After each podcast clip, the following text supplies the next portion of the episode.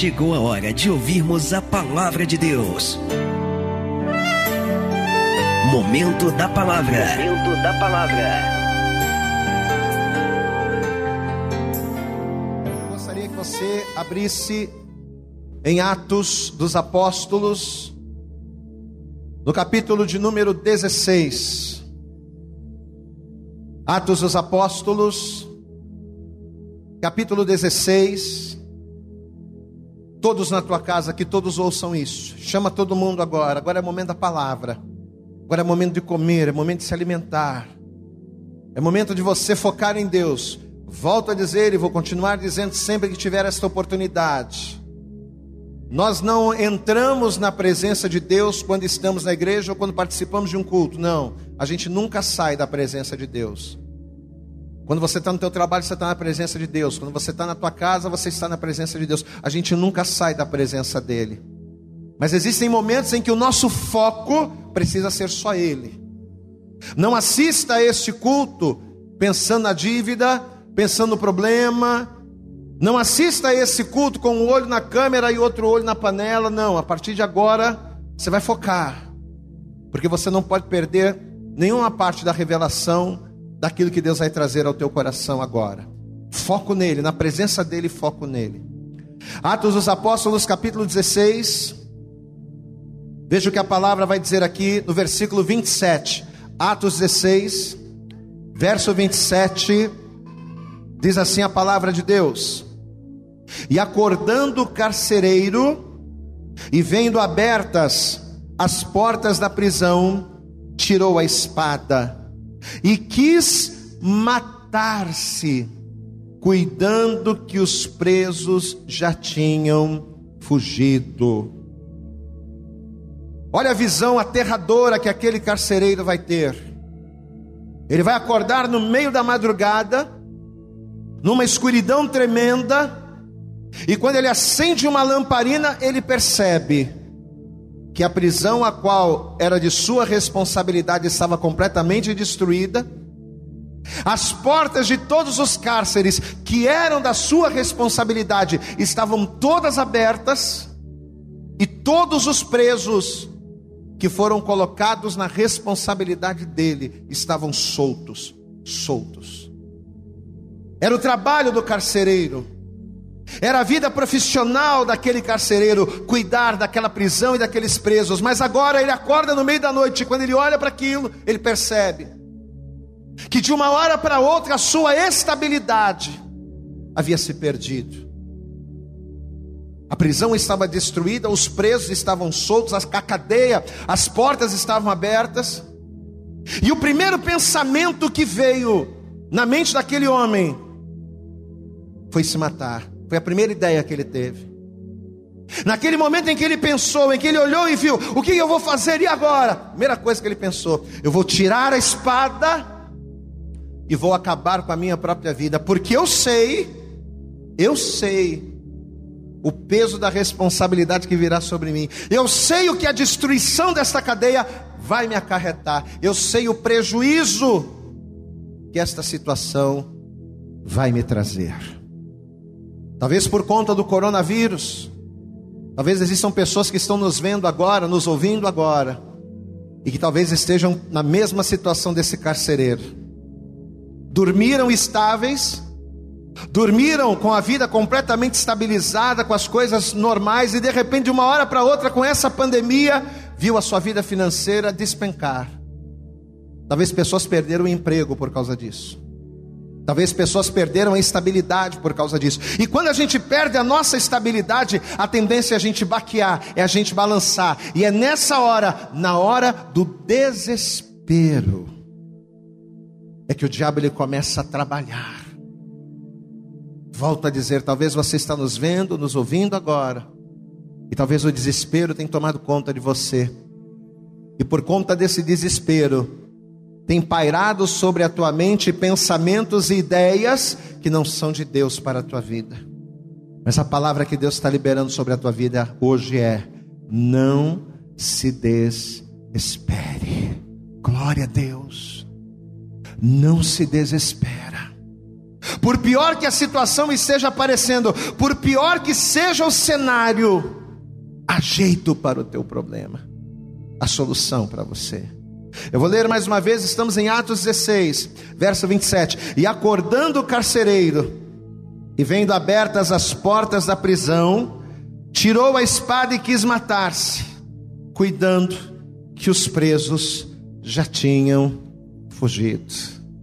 Aos teus olhos a coisa não tem jeito, mas Deus tem jeito para você. Feche os teus olhos aí onde você está, vamos orar. Pai, nós te glorificamos porque o Senhor já está falando conosco. Desde o momento em que entramos no ar e começamos este culto, o Senhor já está nos ministrando através da oração, da primeira palavra, através dos louvores. Que louvores, ó Deus! E agora é o momento de nós ouvirmos a pregação da palavra, Deus, em nome de Jesus. Nós estamos atentos e ligados porque entendemos, ó Pai, que a tua palavra é o alimento, a tua palavra é o sustento.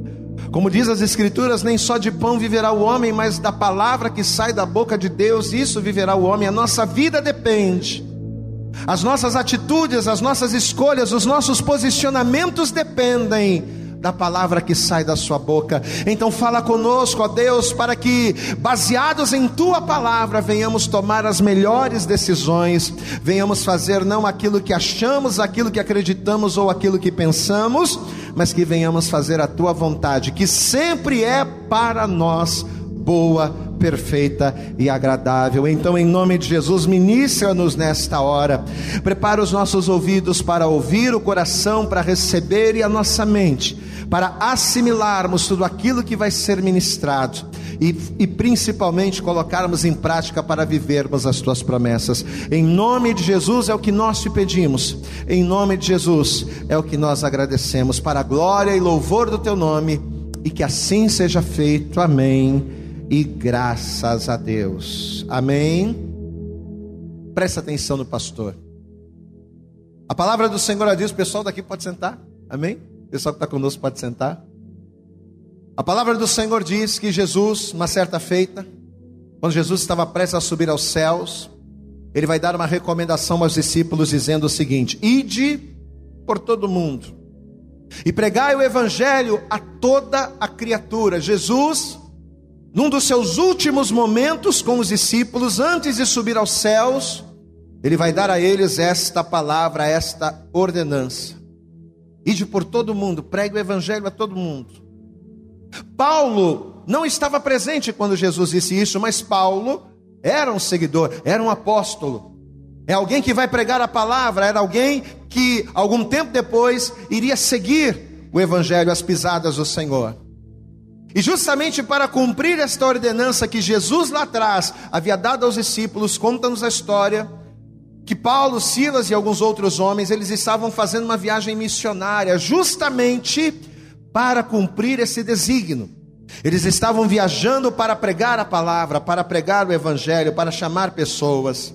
Eles estavam viajando justamente para que esta palavra, esta ordenança de Jesus, ela pudesse ser cumprida. Ele tinha este chamado.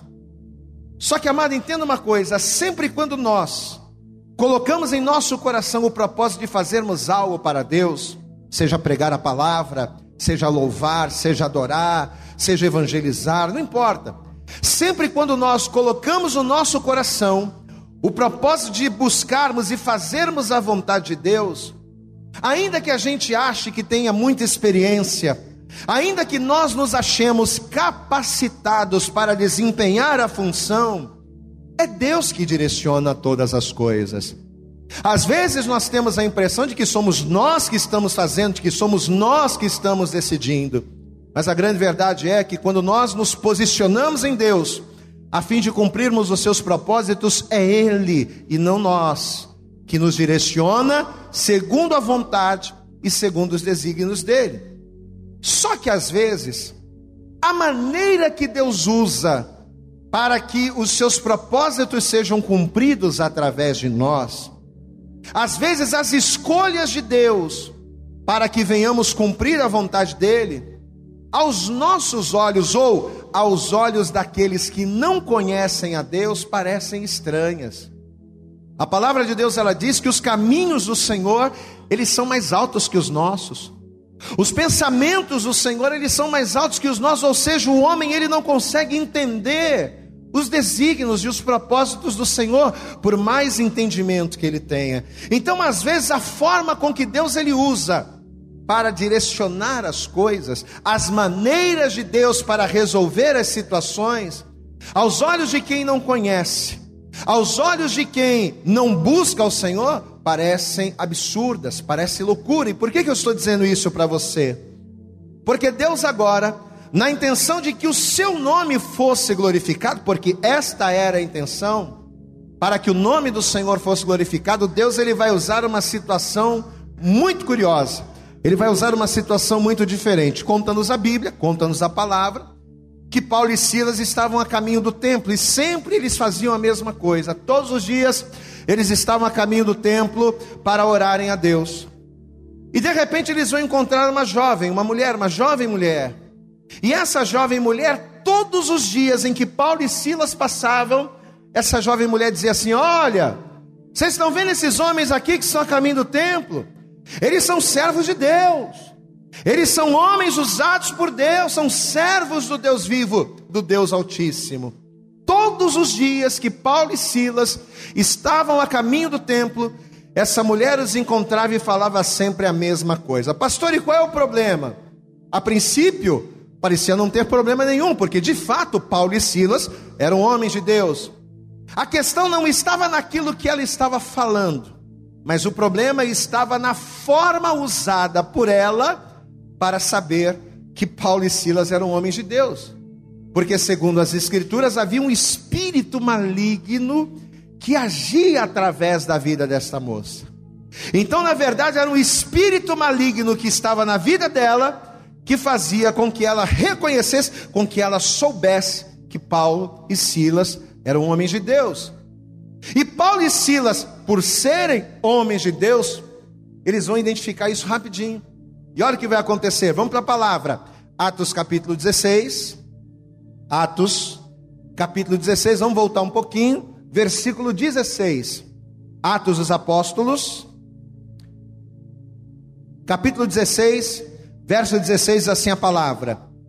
E aconteceu que indo nós à oração, nos saiu ao encontro uma jovem que tinha espírito de adivinhação, a qual adivinhando, dava grande lucro aos seus senhores. Esta, ou seja, esta jovem, seguindo a Paulo e a nós, clamava dizendo: Olha, estes homens que nos anunciam o caminho da salvação são servos do Deus Altíssimo. Amém? Então, olha que coisa. Essa mulher, ao dizer essas palavras, ela não estava mentindo, volto a dizer, ela estava falando uma verdade. Aquilo que ela estava falando, que estava saindo dos seus lábios, era real. Paulo e Silas eram homens de Deus mesmo. Só que a fonte desta revelação era algo maligno. Amados, e com isso Satanás, usando a vida dessa moça para falar acerca dos homens de Deus, o que, que Satanás queria? Satanás queria, na verdade, conquistar a credibilidade das pessoas daquela cidade e, ao mesmo tempo, enganar os homens de Deus. Olha só, né? Eu costumo dizer uma coisa e é verdade: as maiores mentiras, ou as mentiras que são, que causam mais efeito, são aquelas mentiras que são fundamentadas em verdade. As mentiras que mais causam efeito na vida das pessoas são aquelas que são fundamentadas em verdade. Porque quando você fala uma mentira com uma base de verdade, aquilo dá credibilidade ao que você está falando, mesmo que seja uma mentira, não é? Você quer ver uma mentira que hoje paira por aí e as pessoas tomam posse disso e as pessoas acreditam nisso? Aquela questão, e a gente já pregou sobre isso aqui. Ah, eu sou templo de Deus, eu sou templo do Espírito Santo. Se eu sou templo de Deus, eu não preciso congregar, não preciso buscar Deus, não preciso estar na igreja, porque Deus ele fala comigo, Deus se manifesta em mim. O que, que é isso? É uma mentira. É verdade que nós somos templo do Espírito? É verdade, claro que é. É uma mentira com base de verdade, porque é verdade que somos templo do Espírito. É verdade que o Espírito de Deus habita em nós. Só que o fato de eu ser templo do Espírito e o Espírito de Deus habitar em mim não significa que eu não tenho que congregar, pelo contrário. se eu não congrego, se eu não comungo da, da, da, fé, se eu não ouço a palavra, se eu não participo de ceia, se eu não tenho comunhão com Deus, ainda que eu seja templo do Espírito, eu sou um templo vazio de Deus. Então, para que o meu templo seja preenchido pela presença de Deus, porque templo do Espírito nós somos, mas Deus não vai se manifestar em templos sem comunhão. Deus não vai se manifestar em templos sujos. Por isso que eu preciso estar na igreja, por isso que eu preciso congregar, ouvir a palavra como você está ouvindo, não é? Nesse tempo de coronavírus em que a gente não pode estar junto, você precisa manter a tua comunhão, ainda que seja pela internet, mas você precisa manter.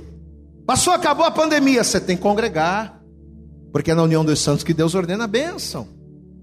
Então veja que existem mentiras que com bases de verdade elas ganham uma proporção gigantesca a ponto de arrastarem muitas pessoas.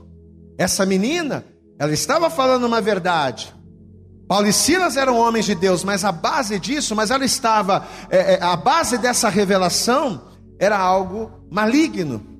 E em cima dessa intenção do diabo de ganhar a credibilidade das pessoas e ao mesmo tempo enganar os homens de Deus, o que, que Deus vai fazer? Porque enquanto de um lado o diabo trabalha, por outro lado Deus também está trabalhando, amém, amados? Às vezes a gente pensa que é só o inimigo que trabalha, que é só o diabo que age, que é só o diabo que destrói. Mas às vezes a gente se esquece que Deus também está trabalhando em nosso favor. Deus ele trabalha, Deus ele abençoa a vida daqueles que por ele esperam. Quando nós esperamos o Senhor, ainda que o diabo trabalhe de um lado para destruir, Deus está trabalhando do, do, do outro para restaurar. E é o que vai acontecer aqui, ó, versículo de número 17. Estamos em Atos 16, verso 17 diz assim: Esta, seguindo a Paulo e a nós, clamava dizendo: Olha, esses homens que nos anunciam o caminho da salvação são servos do Deus Altíssimo. E isto fez ela por muitos dias. Mas Paulo, perturbado, ou seja, ele estava olhando para aquilo, mas ele estava percebendo que tinha alguma coisa errada, ele tinha visão espiritual. Paulo, perturbado, voltou-se e disse ao Espírito: Em nome de Jesus Cristo te mando, saias dela. E na mesma hora saiu. Glória a Deus, queridos. Então veja que uma mulher que obedecia a espíritos malignos, uma mulher que servia como cavalo, não é? Porque quem nos trata como filhos é Deus, mas o diabo nos trata como cavalo. Uma mulher que servia como cavalo de Satanás agora, graças à presença de Paulo e Silas que estavam ali, dirigidos por Deus, porque era Deus que estava dirigindo aquilo que a gente falou, não é? Quando a gente se coloca à disposição de Deus para cumprirmos os seus propósitos, é Deus que dirige tudo. Então foi Deus que colocou eles ali. Então, graças a isso, essa moça agora vai ser liberta. Amém. Glória a Deus. Só que apesar desta libertação ter sido algo bom para ela, para aquela moça, os homens daquela cidade que lucravam com aquele, entre aspas, dom de adivinhação, porque não era um espírito maligno, mas os homens daquela cidade que lucravam com ela, eles não vão gostar. Quando eles perceberam que ela estava liberta e que ela já não adivinhava mais nada, eles não gostaram. E olha o que esses homens resolveram fazer. Verso 19. Estamos em Atos 16, verso 19. E vendo seus senhores que a esperança do seu lucro estava perdida, prenderam Paulo e Silas e os levaram à, praça, à presença dos magistrados.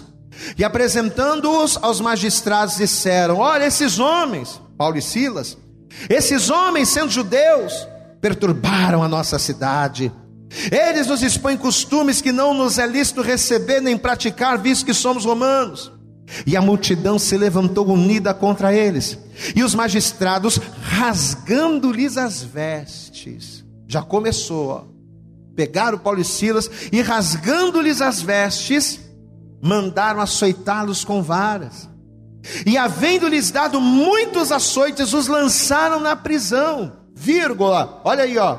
Mandando ao carcereiro que os guardasse com segurança. Agora olha aqui para o pastor, não olha para a Bíblia não, olha para cá. Vai ser justamente aqui nesse momento que vai começar a história do homem que a gente leu no texto inicial, a história do carcereiro. Presta atenção aqui no pastor. Paulo e Silas, eles estavam fazendo a vontade de Deus. Eles não estavam ali a passeio, não estavam ali a diversão, eles estavam pregando a palavra, estavam indo orar. Olha só. E por eles fazerem o bem, porque aquela moça tinha um espírito maligno, ela foi liberta, por libertarem aquela moça, por fazerem a vontade de Deus, eles vão ser açoitados. Primeiro vão ser envergonhados, vão, ser, vão rasgar as vestes em praça pública, vergonha. Nudez representa vergonha. Aí, não satisfeitos em envergonhá-los, vão bater neles, eles vão apanhar muito, vão açoitá-los. E não satisfeitos em envergonhá-los, em batê-los, em açoitá-los, vão mandá-los para a prisão. Só que ao serem presos, o carcereiro, presta atenção, presta atenção nisso. O carcereiro ele vai receber uma, uma ordem dos seus superiores. Ele vai receber uma ordem, uma recomendação especial. O carcereiro, vem cá. Você está vendo esses dois homens aqui? Esse aqui é o teu trabalho, viu? Você vai pegar esses dois homens e você vai guardá-los com segurança. Essa vai ser a palavra que o carcereiro vai receber. Guarde-os com segurança. E diz a Bíblia que para obedecer essa ordenança que ele recebeu de maneira eficiente, de maneira eficaz, olha o que o carcereiro vai fazer. Versículo 23, para obedecer a palavra, vamos lá.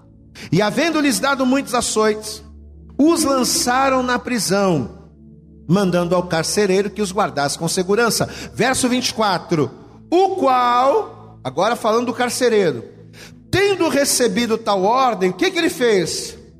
Ele os lançou no cárcere interior e lhe segurou os pés no tronco. Amém? Então, olha quanta crueldade, não só dos magistrados, mas também do próprio carcereiro, né? Porque não dá para tirar o carcereiro dessa história. Ele estava trabalhando, era o trabalho dele, ele não tinha escolha. Então, quando ele recebe essa ordem, o que, que ele faz? Ele vai pegar aqueles dois homens envergonhados, ele vai pegar aqueles dois homens doloridos, porque eles apanharam muito, ele vai pegar aqueles dois homens lanhados, porque eles foram açoitados, e, para, e sendo ele conivente com tudo aquilo, ele vai pegar aqueles homens e vai guardar com segurança, vai prendê-los nos pés, vai prender as mãos e vai lançar no cárcere interior, que muitas das vezes era no subsolo, no lugar de difícil acesso, no lugar mais escondido e privado do cárcere. O carcereiro, para obedecer uma recomendação de trabalho, ele vai agir dessa maneira. Só que, amado, entenda uma coisa: apesar de tudo estar dando errado para Paulo e Silas, apesar de Paulo e Silas terem apanhado, terem sido açoitados, envergonhados por fazerem a vontade de Deus, Deus tinha um plano. Você entende isso?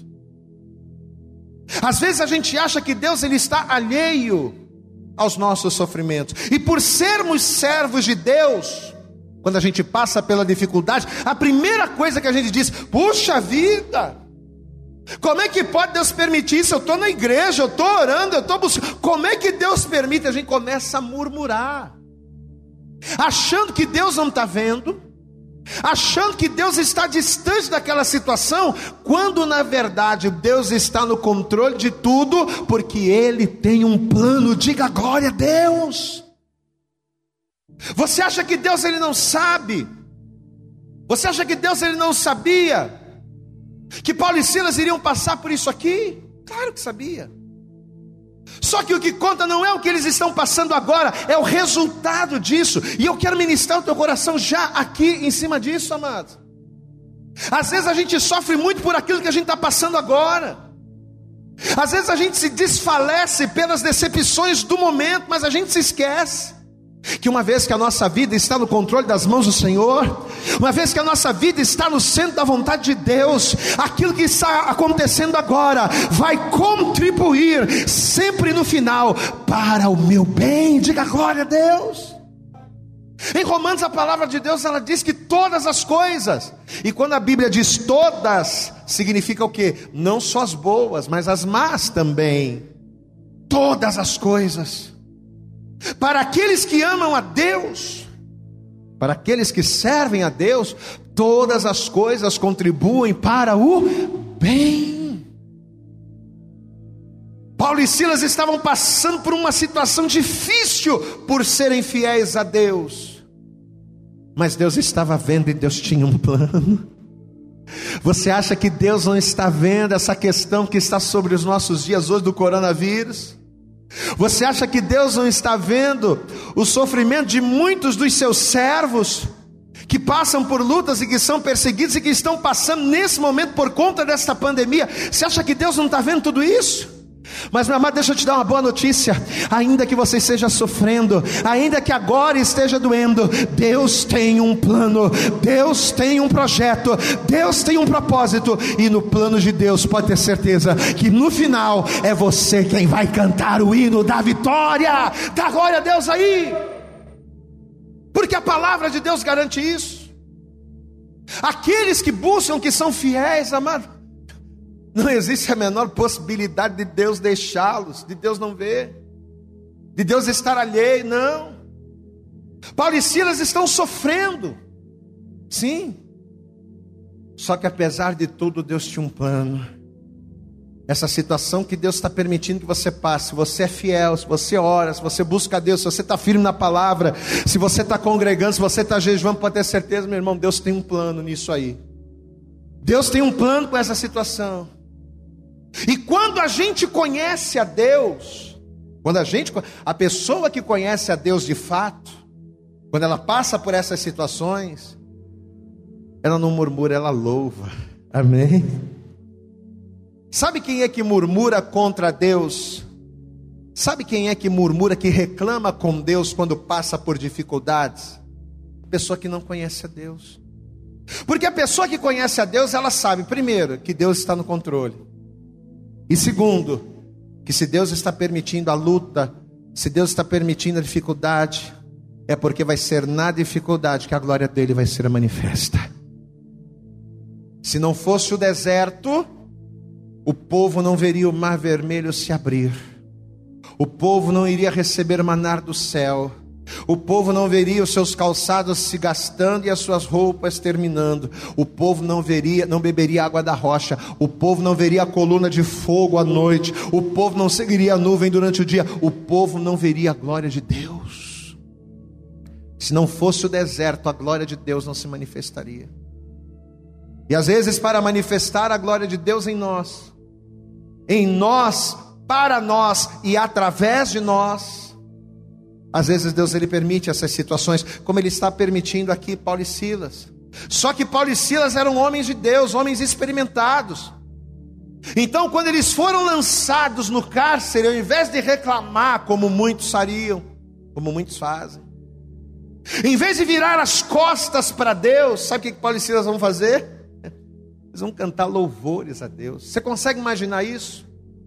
O camarada todo dolorido das pancadas, o camarada cheio de hematomas dos açoites, camarada nu, preso no pé, preso na mão, dentro da cadeia, sem ver a luz do sol, e cantando louvor a Deus.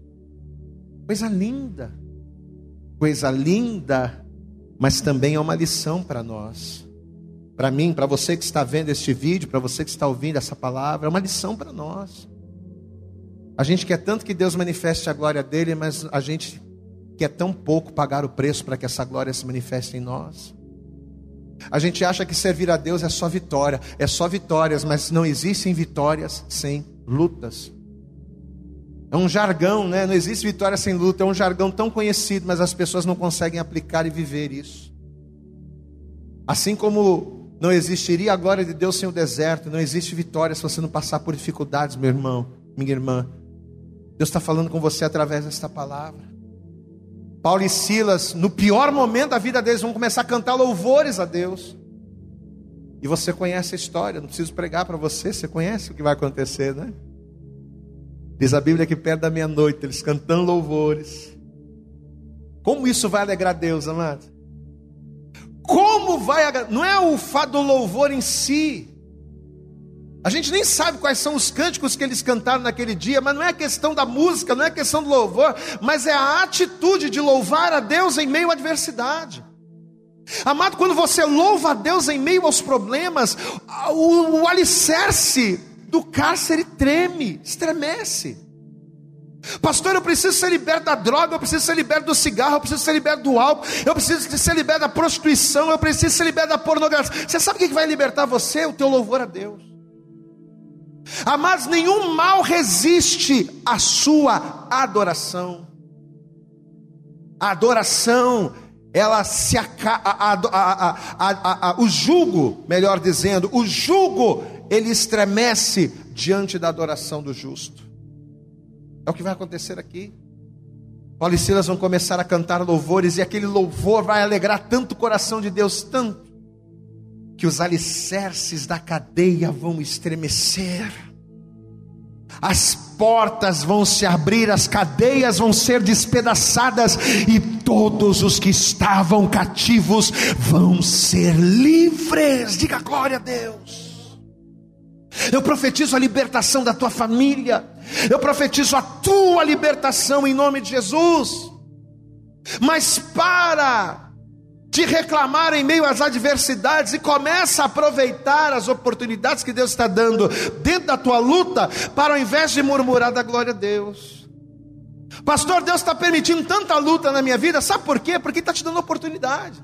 As nossas lutas são oportunidades para que em meio a elas glorifiquemos ao Senhor.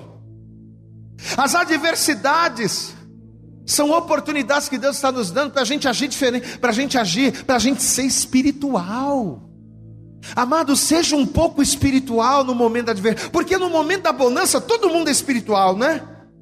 No momento em que o bolso está cheio de dinheiro, em que a dispensa está cheia de comida, no momento em que tem, tem saúde, tá tudo, todo mundo é espiritual. Mas é na hora da prova que você vai mostrar se você de fato é ou não um homem e uma mulher espiritual. E infelizmente, é na hora da prova, no momento em que mais a gente precisa ser espiritual. É o momento em que a gente menos ora. Ah, pastor, estou passando por tanta luta, eu não consigo nem orar. Eu não entendo. Ah, pastor, estou passando por tanto problema que eu não consigo nem ir na igreja. Eu não tenho forças para orar, meu irmão. Se você não tem força para orar no momento da luta, você está perdido. Porque você ter força para orar, você ter alegria para buscar Deus quando tudo está bem, isso aí todo mundo faz. Todo mundo faz. Agora, fiel de verdade é aquele que no momento da luta, no momento da, da, no momento da prova, dá glória a Deus. Paulo e Silas, no pior momento, vão adorar o Senhor. E olha o que vai acontecer aqui, capítulo 16. Não saímos de Atos ainda. Capítulo 16, verso 25 diz assim: E perto da meia-noite, Paulo e Silas oravam e cantavam hinos a Deus. E os outros presos escutavam, e de repente sobreveio um tão grande terremoto que os alicerces do cárcere se moveram, e logo se abriram todas as portas, e foram soltas as prisões de todos. Dá glória a Deus aí. As tuas cadeias vão ser quebradas, as portas que estão fechadas vão ser abertas, a prisão vai cair e o nome dele será glorificado. Mas é a oração que faz isso, é o louvor que faz isso, é a adoração, você entende? É a tua perseverança em Deus que vai fazer essas coisas acontecerem. Mas preste atenção, o carcereiro vai receber uma ordem, preste atenção nisso. O carcereiro recebeu uma ordem de um regime cruel, porque ele servia aos romanos. Então ele vai receber uma ordem de um, de um regime cruel. E ele recebe a seguinte ordem: guardem, guarde esses homens com segurança. É a sua responsabilidade, é o seu trabalho. É o teu ganha-pão, meu irmão. Esses homens têm que estar guardados, eles não podem sair de jeito nenhum. A vida profissional do carcereiro dependia disso. Você consegue entender? O sustento da casa dele, o sustento da família dele, dependia desse serviço aqui. Só que é como a gente falou no início, né? O carcereiro vai dormir à noite, ele olha todo mundo preso, tudo bonitinho, tudo estruturado, tudo arrumadinho, ele vai dormir tranquilo. Só que de repente, de madrugada, perto da meia-noite, enquanto para Paulo e para Silas, Deus estava se manifestando de uma maneira tremenda, Deus estava honrando a eles. Para o carcereiro aquilo foi terrível, porque o carcereiro estava dormindo, de repente ele acorda, com tudo chacoalhando, ele cai da cama, apagam-se as luzes, e quando ele consegue acender uma luz que ele olha, sabe o que ele vê? Ele vê a vida profissional dele destruída. Amém? Aquele terremoto não destruiu sua cadeia, não destruiu só o alicerce, não abriu suas portas, não quebrou suas correntes. Aquele terremoto, a princípio, destruiu as pretensões profissionais daquele carcereiro. Porque, volta a dizer, ele vai acordar no meio da noite, com as portas abertas, com as cadeias quebradas e com os presos todos soltos. A cadeia que era da responsabilidade dele estava completamente destruída. Aí eu te pergunto: o que que esse homem vai começar a pensar nesse momento aqui, quando ele viu tudo aquilo? Qual foi a primeira coisa que veio na mente dele? Ah, meu Deus, e agora? Quando os meus superiores virem essa cadeia do jeito que está, quando eles souberem que todos os presos fugiram, que a cadeia está destruída, que os presos estão soltos, eu vou morrer. Eu vou ser envergonhado, eu vou ser eu vou ser destruído, a minha família vai perecer. Aquele homem começou a pensar nas consequências que haveriam sobre a vida dele por conta da sua responsabilidade. E vai ser nesta hora, e agora eu quero que você preste muita atenção. Nessa hora que no momento em que o carcereiro não esperava, porque é assim que o diabo age. É no momento em que a gente não espera, no momento que a gente é pego de surpresa por más notícias e por acontecimentos desagradáveis, é nessa hora que o diabo se aproveita do nosso momento de desespero para trabalhar aqui, ó, para trabalhar aqui na nossa mente. Eu tenho certeza que nesse momento o diabo entrou e começou a falar assim: rapaz, você vai ser envergonhado, viu? Ih, tá tudo destruído, tá todo mundo solto. Eles vão acabar com você, vão arrancar a tua cabeça, eles vão te matar, vão acabar com a tua família. Faz o seguinte, antes que eles te matem, pega essa espada aí, rapaz. Acaba com isso logo. Você vai passar essa vergonha. Pega essa espada, encrava no teu peito e resolve o problema. Esse homem agora, presta atenção. Por causa de um problema na vida profissional, ele vai ser tentado a resolver o problema da pior maneira possível, tirando a sua própria vida. Quantas pessoas não estão assim, amados, hoje? Hã? Pessoas que às vezes passam por uma decepção, seja na família, seja na vida profissional, seja na vida financeira, seja na saúde, sei lá. A pessoa recebe uma má notícia, não estava esperando, foi pega de surpresa. Pastor, fui pego de surpresa. Quando eu vi, minha mulher estava me traindo. Meu marido estava me traindo. Pastor, eu recebi uma notícia, meu filho está nas drogas e eu não sabia. A pessoa é pega de surpresa. E no momento em que a pessoa é pega de surpresa, ela acaba tomando decisões precipitadas por conta do desespero. A pessoa começa a achar que o problema não tem jeito, que não tem solução, e ela acaba no impulso tomando atitudes que ao invés de resolver o problema vão destruir. Vamos pegar o que está acontecendo na atualidade, coronavírus. Quantas pessoas que por conta do coronavírus não estão perdendo emprego? Pessoas que fizeram projeções, né? Ah, 2019 a gente fechou no azul, superávit. Ah, 2020 a gente vai arrebentar e de repente acontece tudo isso em 2020. O camarada que em 2019 estava lá no azul, 2020 está falindo. Aí o camarada começa a ver o seu negócio naufragando, começa a ver a sua vida naufragando. A pessoa começa a entrar em quê? Em des... desespero. E no momento do desespero, é que o diabo trabalha. E o diabo trabalha de que maneira? Apresentando para o desesperado uma alternativa que ao invés de da pessoa buscar a Deus, ela vai se afastar mais ainda dele. Quantas pessoas que pelo fato de terem sido traídas, desprezadas, por receberem uma má notícia de uma doença que talvez não tenha cura, Quantas pessoas que, pelo fato de terem feito um negócio errado, um investimento errado e perdeu tudo, as pessoas entram em desespero, e no momento do desespero ela tem servido de alvo fácil nas mãos do diabo. Você vê o caso de Judas, né? A gente até pregou sobre Judas aqui esses dias. O Judas, amado, ele estava tão cego por dinheiro, tão cego, mas tão cego, ele não hesitou em trair Jesus por causa de dinheiro. Só que depois de trair Jesus, quando ele recebeu as 30 moedas de prata na mão, quando ele caiu na real daquilo que ele fez, ele ficou tão desesperado, tão desesperado, que ao invés de ele correr para Jesus, ele correu para onde? Ele correu para a forca.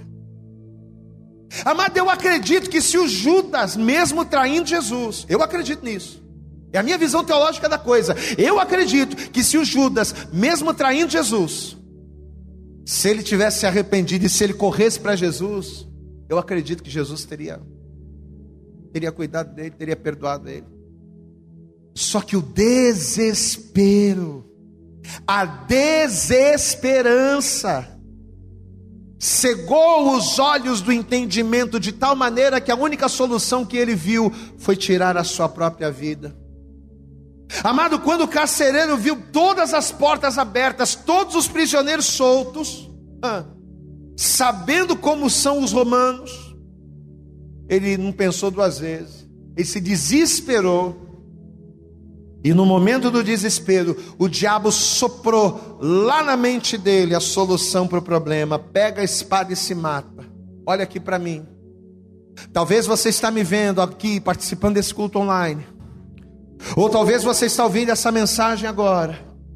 E talvez esta tenha sido a tua situação e esses têm sido os teus pensamentos. Pastor, chega, acabou, não tem mais jeito para mim. Vou tirar a minha vida, vou acabar de uma vez com esse sofrimento. Talvez o diabo tenha soprado essa alternativa aos teus ouvidos. Por você saber por você conhecer as consequências. Pastor, eu sei qual é a consequência que vai vir desta perda. Eu sei o que vai acontecer agora que eu perdi esse negócio. Eu sei o que vai acontecer agora por eu estar nessa situação. Por você conhecer as consequências. Talvez angústia, a angústia tenha tentado abrir na tua vida uma brecha para o diabo entrar. Olha o que diz aqui a palavra, deixa eu mostrar uma coisa para você. Mateus capítulo 19. Pastor, eu estou exatamente dessa forma. Mas olha o que diz aqui, ó. Evangelho de Mateus, capítulo 19. Versículo de número 25, a palavra de Deus diz assim, e eu quero que você tome posse dessa palavra. Mateus 19, verso 25 diz: Os seus discípulos, ouvindo isto, admiraram-se muito, dizendo: Quem poderá, pois, salvar-se? Olha aqui. Quem é que consegue se salvar sozinho? Qual é o homem, qual é a mulher que no momento da angústia, que no momento da dificuldade, consegue salvar-se a si mesmo? Ninguém. Mas olha o que a palavra diz. E os seus discípulos, ouvindo isso, admiraram-se muito, dizendo: Quem poderá, pois, salvar-se? E Jesus, olhando para eles, disse-lhes: Aos homens isto é impossível, mas a Deus, para Deus, tudo é possível. Glória a Deus. Aquilo que aos teus olhos parece não ter jeito, meu irmão. Aquilo que ao teu entendimento parece não ter como. Olha o que Jesus está dizendo aqui: para Deus é possível. Existe uma saída, existe uma alternativa, existe uma forma em Deus. E eu preciso deixar isso bem claro. Existe uma saída em Deus para essa situação impossível aos teus olhos. Mas essa saída é em Deus. Não existe impossível para Deus. Principalmente quando se trata de algo para a glória dele. Porque Paulo, Silas e o carcereiro, tudo aqui, ó, toda essa situação foi movida por Deus. Deus estava no controle para quê? Para que o nome dele fosse glorificado. Tanto que no momento em que ele estava com a espada na mão, o carcereiro viu tudo aquilo, ele meteu a mão na, na espada, e quando ele estava com a espada na mão para se matar, o Paulo e o Silas, que através de uma injustiça foram parar justamente lá na cadeia, olha, olha como é que Deus ele coloca as coisas, as pessoas no lugar certo, na hora certa. Por uma injustiça, eles estavam lá dentro da cadeia, e naquele momento que aquele homem ia cometer uma loucura de se matar, Paulo e Silas vão gritar lá de dentro: não faça isso. Olha que coisa, olha Deus movendo as situações. Não faça isso. Vamos lá, Atos 16, volta lá. Atos capítulo 16. Já estamos caminhando para o fim. Atos capítulo 16, versículo 27, que foi o texto que a gente isso, diz assim: cuidando que os presos já tinham fugido, mas Paulo clamou com grande voz, dizendo: Não te faças nenhum mal, estamos todos aqui. A coisa não é tão feia quanto você está vendo, não, rapaz. A situação é complicada, a situação é difícil, mas o bicho não está tão feio assim, não. Estamos todos aqui. Versículo 29. E pedindo luz, saltou dentro e todo trêmulo se prostrou ante a Paulo e Silas, e tirando-os para fora, disse: Senhores, o que, que eu preciso fazer? O que é necessário que eu faça para ser salvo? Olha o que o carcereiro vai perguntar para o Paulo e para o Silas. Olha a minha situação, a cadeia está destruída, os preços estão soltos, isso aqui vai tudo cair em cima de mim. O que, que eu preciso fazer para me salvar? O que, que eu preciso fazer para me salvar? E aí Paulo vai dizer, um dos versículos mais conhecidos da palavra, verso 31, e eles disseram: crê no Senhor Jesus Cristo, e serás salvo, tu e a tua casa. Crê no Senhor Jesus. E quando Paulo e Silas falam aqui de salvação, volto a dizer, não é só a salvação que a gente vai ter naquilo que diz respeito à vida eterna, não é salvação hoje. Pastor, eu preciso ser salvo dessa angústia. Eu preciso ser salvo dessa desilusão, eu preciso ser salvo desse problema, eu preciso que Deus me salve, me resgate a tempo. Você precisa, o que eu preciso fazer, pastor? O que você precisa fazer? Crer no Senhor Jesus. Entrega a tua vida para Jesus. E pode ter certeza que nas mãos de Jesus, no controle de Jesus, você, a tua casa, a tua família, os teus, serão salvos salvos da angústia, salvos de tomar decisões precipitadas, movidas pelo desespero. É. Amado, eu não sei o que você tem passado, eu não sei o que você tem vivido, eu não sei em que casa nós estamos entrando agora através dessa transmissão. Eu não sei, eu não conheço você que está nos ouvindo agora. Não conheço as tuas lutas, eu não conheço as tuas decepções. Mas no dia que se chama hoje, ao ouvir essa palavra, se você acreditar, se você crê no Senhor Jesus, não importa as angústias, você será salvo. Vai ser porque é a palavra que diz. A tua casa será salva, o teu casamento será salvo, os teus filhos, a tua família será salva. A tua saúde, a tua vida profissional, a tua vida financeira, a tua vida por completo será salva. Sabe por quê? Porque quando você é salvo, o nome do Senhor é glorificado. E tudo é para a glória dele. Tudo é para a glória dele. Amado, entenda: se desesperar, se desesperar, Não vai trazer salvação, pelo contrário, o desespero traz morte. Não foi assim com Judas? Não seria assim com o carcereiro? Desespero não traz salvação, desespero traz morte. Matar-se a si próprio não vai trazer salvação, mas dar um passo para Jesus, ter comunhão com Jesus, isso vai salvar. É você entregar tua vida para Ele. Você sabe que a palavra des, desespero, ela é formada por duas partes, né? O des e o espero, ou desesperar, é des e esperar. E o que, que significa essa palavra dividida? Desesperar significa deixar de esperar. O desespero é o momento em que você deixa de esperar por uma provisão, por uma salvação, por uma alternativa.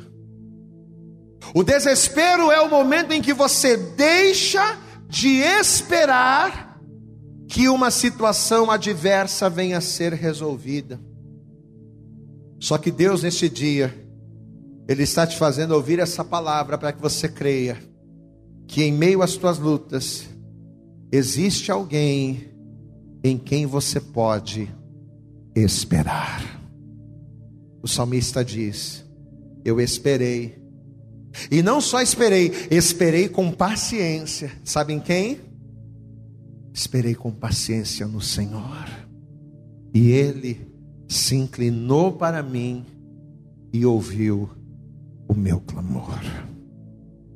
Se você esperar em Jesus, o desespero dará lugar à esperança, dará lugar à fé, e através da fé, nós vamos viver, você vai viver o sobrenatural. Pastor, eu tomo pós essa palavra nessa manhã. Eu sou essa pessoa, pastor, que em alguns momentos, diante dos problemas, eu tenho me sentido desesperançoso. Eu tenho me sentido sem esperança, mas ao ouvir essa palavra eu acredito. Eu acredito que a minha esperança está em Deus. Mas o que eu preciso fazer agora, nesse momento? Eu ouvi a palavra, entendi. Mas o que eu preciso fazer? Para vencer a desesperança, você tem que voltar a esperar. A diferença é que você não tem que esperar em você, na tua economia, no teu dinheiro, na tua sabedoria. Lembra do texto que a gente leu no início do culto? Lá no Salmo? Uns confiam em carros, outros em cavalos. Mas a nossa esperança da glória a Deus a nossa esperança tem que ser o Senhor. E como é que a gente começa a depositar a nossa esperança em Deus? Quando, primeiramente, ao ouvirmos a palavra e entendermos, nós confessamos, recebemos e reconhecemos Jesus Cristo como nosso Salvador. O primeiro passo da pessoa que busca esperar em Deus é entregar a vida para Jesus.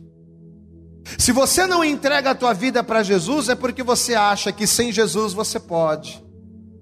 É porque você ainda tem esperança de que sem Jesus você consegue, ou que não tem mais jeito. Agora, quando você entrega a tua vida para Jesus, você está dizendo para Deus: Olha, está tudo difícil, está tudo complicado, mas eu ainda espero em Ti, eu ainda acredito em Ti. Então, se você está me vendo agora, se você está me ouvindo agora, e se você ainda não entregou a tua vida para Jesus, o primeiro passo para esperar em Deus é confessá-lo e entregar. Pastor, eu quero. Eu vou orar por você. Pastor, eu estou afastado, eu estou desviado, eu estou desviado e eu estou desse jeito, pastor. Estava tudo bem, mas com esse negócio de coronavírus acabou com tudo. Eu fui mandado embora, eu perdi emprego, perdi é, uma série de investimentos ou estou passando por uma turbulência na família, não importa o problema.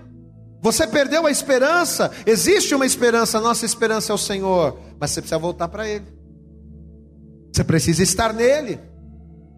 Você precisa estar no Senhor, porque o primeiro passo para você esperar de Deus a provisão sobrenatural é você entregar a tua vida para o filho dele, Jesus. Você estar em Jesus. Então, se você está afastado, se você está afastada, desviado ou desviada, tem que voltar para Ele. Tem que voltar para Ele, para Jesus, para que a tua esperança em Deus produza frutos sobrenaturais. Pastor, eu estou desviado e quero voltar. Pastor, eu estou afastado e quero voltar. Pastor, eu não entreguei a vida para Jesus e quero entregar. Quer fazer isso? Quer dar esse passo de fé para Deus?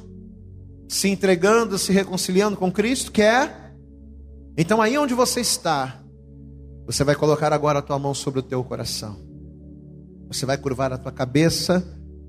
Você vai fechar os seus olhos e você vai fazer esta oração junto comigo. Pare tudo que você está fazendo.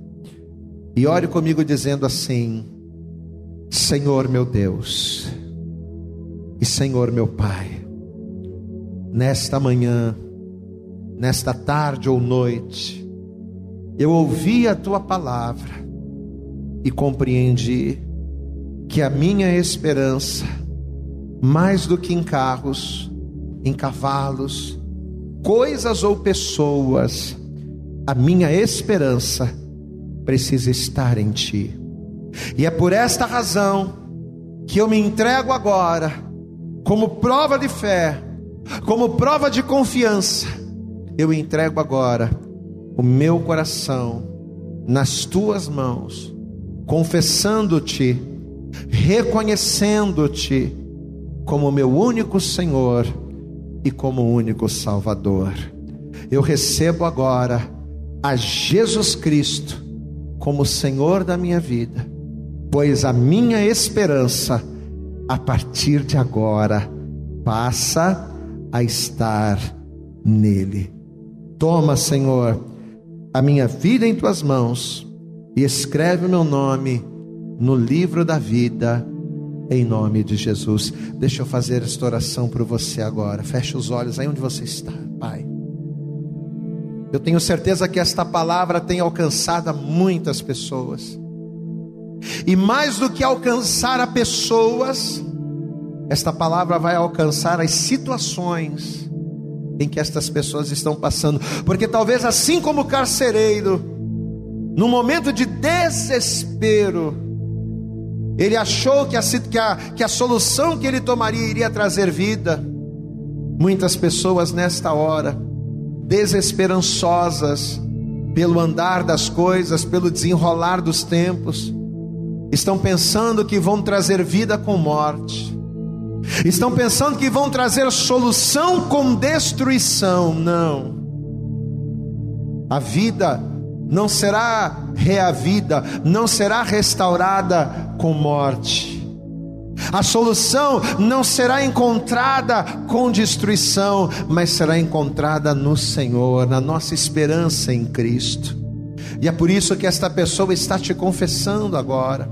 É por isso que essa pessoa está te recebendo agora. Então eu te peço, tome em tuas mãos. Essa pessoa que está com a mão no coração, confessando-te a ti, abençoa poderosamente, joga por terra todos os males, receba esta pessoa a partir de hoje. E o mais importante de tudo, escreva o nome dela no livro da vida. Seja Deus, a partir de hoje, a esperança desta pessoa. É o que nós te pedimos e crendo já te agradecemos. No nome de Jesus, amém. E graças a Deus. Eu acredito que essa mensagem falou poderosamente com você. Mas se você acredita que ela pode ajudar também uma outra pessoa, que você gosta, ama ou admira, mande para ela. Compartilhe o link ou convide essa pessoa para seguir o nosso podcast.